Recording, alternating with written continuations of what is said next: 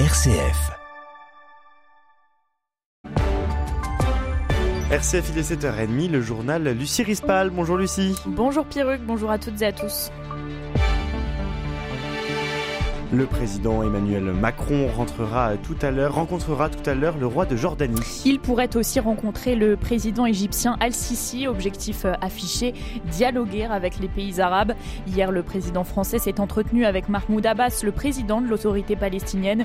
Une vie palestinienne vaut une vie française qui vaut une vie israélienne, a affirmé le président français. On en parle en début de journal. Y aura-t-il un doublement des franchises médicales? Le, médicales, le gouvernement tergiverse à la recherche d'économies et de nouvelles recettes pour le budget 2024 de la Sécu, le gouvernement avait annoncé euh, au mois d'août le doublement des franchises. Les professionnels de santé et les associations de patients y étaient opposés. Les détails dans ce journal. Et puis en France, un enfant sur deux qui rentre au collège ne sait pas nager. Pour résoudre ce problème, le Secours populaire organise depuis 10 ans l'opération Comme un poisson dans l'eau. L'une de nos reporters a mouillé sa chemise pour aller à la rencontre de ses ados.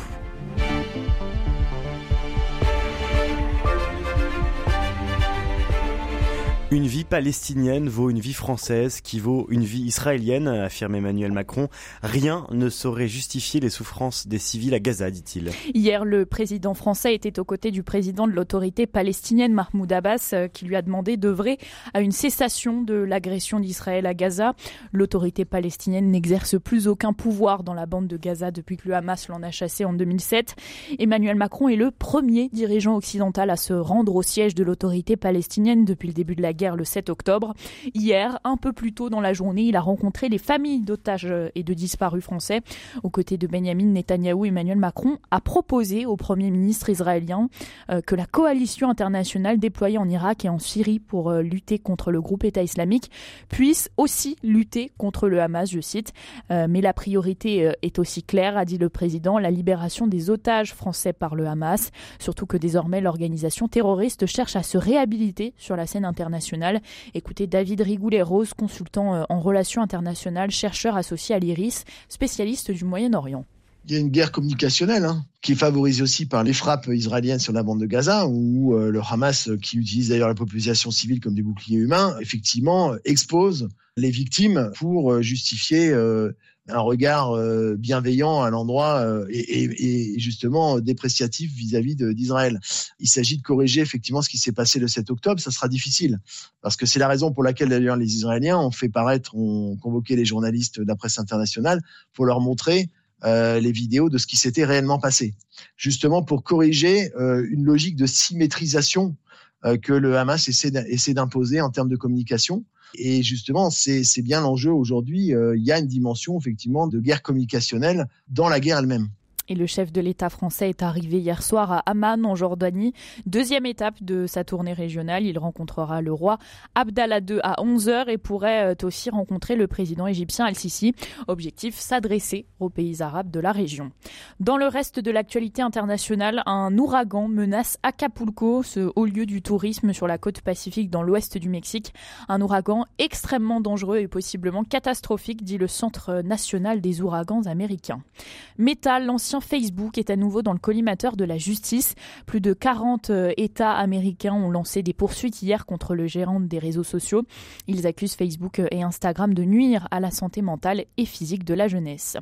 Près de la moitié des personnes noires vivant dans l'Union européenne sont confrontées au racisme dans leur vie quotidienne, selon une étude de l'Agence des droits fondamentaux de l'Union européenne publiée ce matin. Le rapport intitulé Être noir dans l'UE montre même que le phénomène est en augmentation. En 2016, date du précédent rapport, 39% des personnes interrogées déclaraient avoir été victimes de racisme au cours des cinq dernières années, contre 45% aujourd'hui. Dans le contexte de menaces terroristes, il faut renforcer les pouvoirs des agents de sûreté dans les transports ferroviaires pour permettre euh, d'intervenir dans le contexte de menaces. C'est ce qu'a déclaré hier le ministre délégué au transport Clément Beaune. Pas de hausse des franchises médicales. Vous savez, c'est ce fameux reste à charge payé par euh, chaque assuré, 50 centimes par boîte de médicaments ou acte paramédical comme le kiné par exemple, et 2 euros par transport sanitaire. Elles n'avaient pas bougé depuis leur création en 2008 à la recherche d'économies et de nouvelles recettes pour le budget 2024 de la Sécu, le gouvernement avait annoncé au mois d'août le doublement de ces franchises. Les professionnels de santé et les associations de patients y étaient opposés. Pour Catherine Simonin, membre, membre du bureau de France Asso Santé, si l'on veut faire baisser la consommation de médicaments, ce n'est pas en pressurisant les patients écoutés. Il faut revenir à l'objectif de ces franchises. C'était pour moins consommer de médicaments. Et on se rend bien compte que malgré les franchises existantes, la consommation des médicaments augmente tout simplement parce que les prescripteurs en prescrivent beaucoup plus que les autres pays européens, notamment sur l'amoxicilline et le paracétamol, mais d'autres médicaments sont concernés.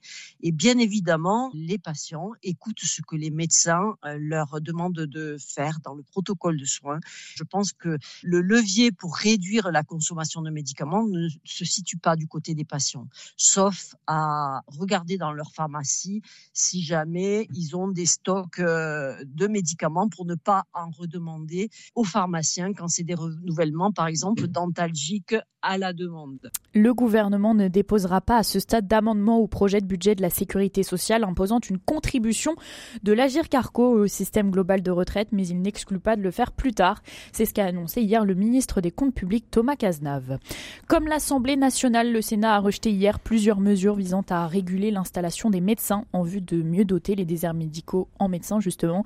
Une crainte des praticiens qui a beaucoup fait débat au Parlement. Tout autre sujet. En France, un enfant sur deux qui rentre au collège ne sait pas nager. Et pour participer à résoudre ce problème, le Secours populaire organise depuis 10 ans l'opération Comme un poisson dans l'eau dans les piscines gérées par euh, le délégataire de services publics Récréa.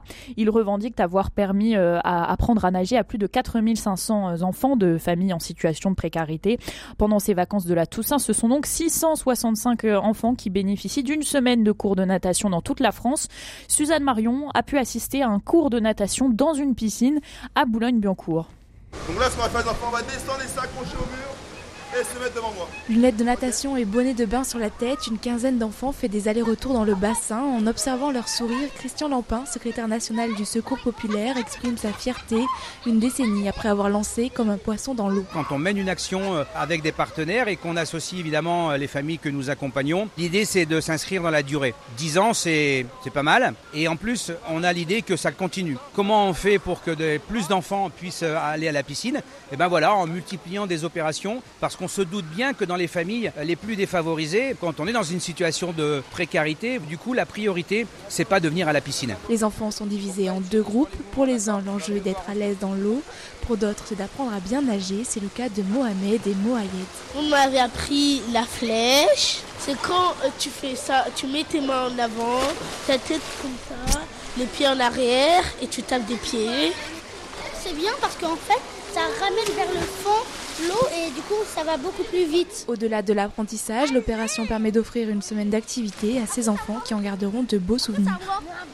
Non, après ça va.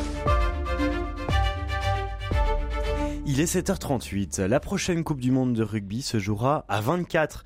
World Rugby vient d'officialiser l'élargissement de la compétition à partir de 2027 pour l'édition qui tiendra d'ailleurs en Australie. Depuis 2003, les 25 sélections qualifiées étaient réparties en quatre groupes de 5, les deux premiers de chaque poule accédant directement au quart de finale. World Rugby annonce également la création d'une Coupe des Nations tous les deux ans, une ambition qui fait débat alors que les écarts entre les nations sont déjà énormes à cause d'un calendrier très inégal. Carole Gomez appelle à une réforme de ce calendrier. Justement, elle est assistante diplômée à l'Institut des sciences du sport de l'Université de Lausanne. Écoutez. Les écarts sont immenses entre les différentes nations et si rien ne change, on continuera à avoir ces écarts de plus en plus importants entre des équipes qui se professionnalisent de plus en plus et des équipes qui demeurent amatrices. Et donc, à mon sens, il est surtout important de repenser le calendrier, de repenser les compétitions internationales pour aussi avoir en tête de tirer littéralement tout le monde vers le haut et de ne pas rester dans cette logique où il y a des équipes qui ont des, des compétitions extrêmement fréquentes de qualité internationale et d'autres tournois qui sont ou des matchs amicaux euh, qui sont plus ponctuels, qui interviennent beaucoup plus rarement et qui ne permettent pas d'avoir un véritable travail de fond avec les équipes et, euh, et de se rencontrer. Carole Gomez qui est aussi autrice de Géopolitique du rugby. Et puis à propos de Coupe du Monde, euh, la finale justement de cette Coupe du Monde 2023, ce sera samedi soir entre les deux géants, Afrique du Sud contre Nouvelle-Zélande qui sont tous les deux trois fois champions du monde quand même. C'est samedi 21h. Vous allez regarder? Ah non, moi je me remets toujours pas de la défaite de l'équipe de France. Oh. Donc, euh, je, je- je n'avais même pas regardé le dernier match parce que j'espérais voir en la finale. Quelle tristesse. Merci beaucoup, Lucie Rispal. On vous retrouve demain à 7h30.